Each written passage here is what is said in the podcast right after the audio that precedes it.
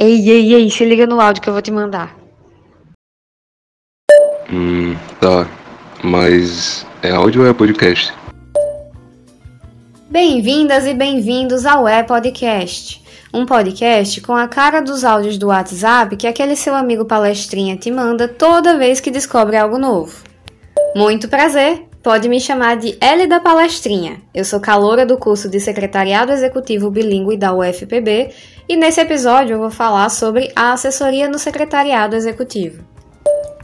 No dicionário online de português, a palavra assessoria apresenta os seguintes resultados Assessoramento: grupo de indivíduos especializados, instituição, empresa ou departamento que assessora, presta auxílio a pessoas físicas ou jurídicas. Órgão ou grupo de pessoas responsáveis por assessorar, por oferecer um serviço especializado a um chefe.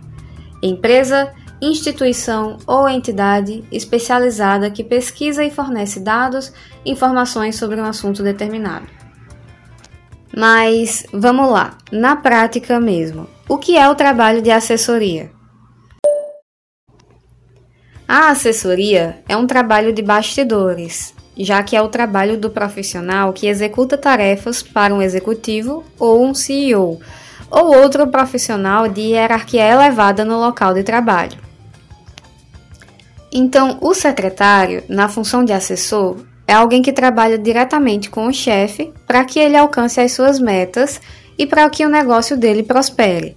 Então, nesse sentido, a assessoria é essencialmente um trabalho de abnegação. Aí agora você me pergunta: quem é o assessor? O assessor é aquela pessoa que coloca a mão na massa, a pessoa que implanta, que modifica e que executa os processos na empresa é a pessoa que entrega as soluções para as demandas do negócio, entende? Aquele profissional que gerencia as informações, que coordena as equipes, que intermedia os conflitos, é também quem controla os documentos e as correspondências e que eventualmente organiza eventos, viagens e até a agenda pessoal do chefe.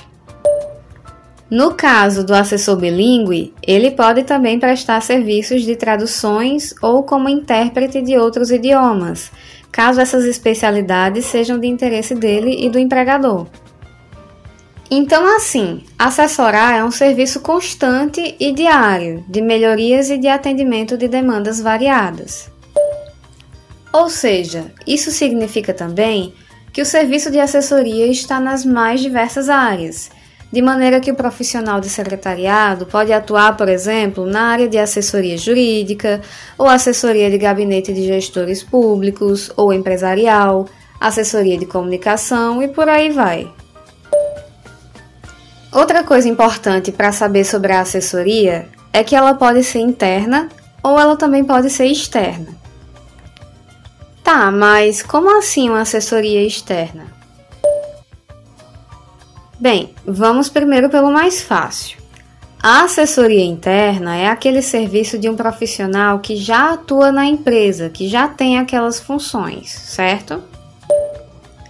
Pois então, a assessoria externa é aquela que é executada por alguém de fora da empresa, alguém que não tem um vínculo empregatício direto naquele local de trabalho.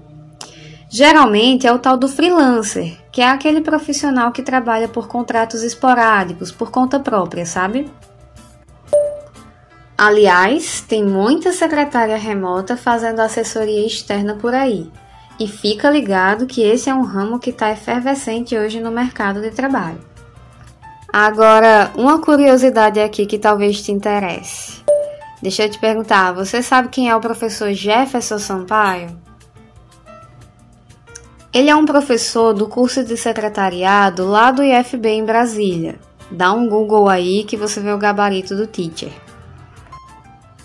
Esse professor tem uma perspectiva interessante sobre a questão da assessoria no secretariado.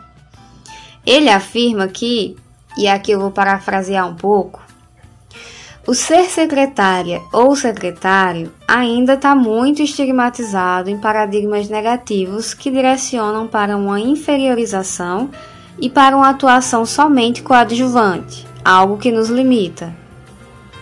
Então, ele tem esse estudo onde ele traz uma proposta, que ele diz que nós devemos assumir a nomenclatura assessor executivo, para que a gente possa legitimar a nossa excelência profissional e construir uma nova realidade para o secretariado, superando inclusive as barreiras de gênero e essa visão operacional de nossa atuação que influenciam nas contratações e no mundo do trabalho, já que somos de fato assessores executivos.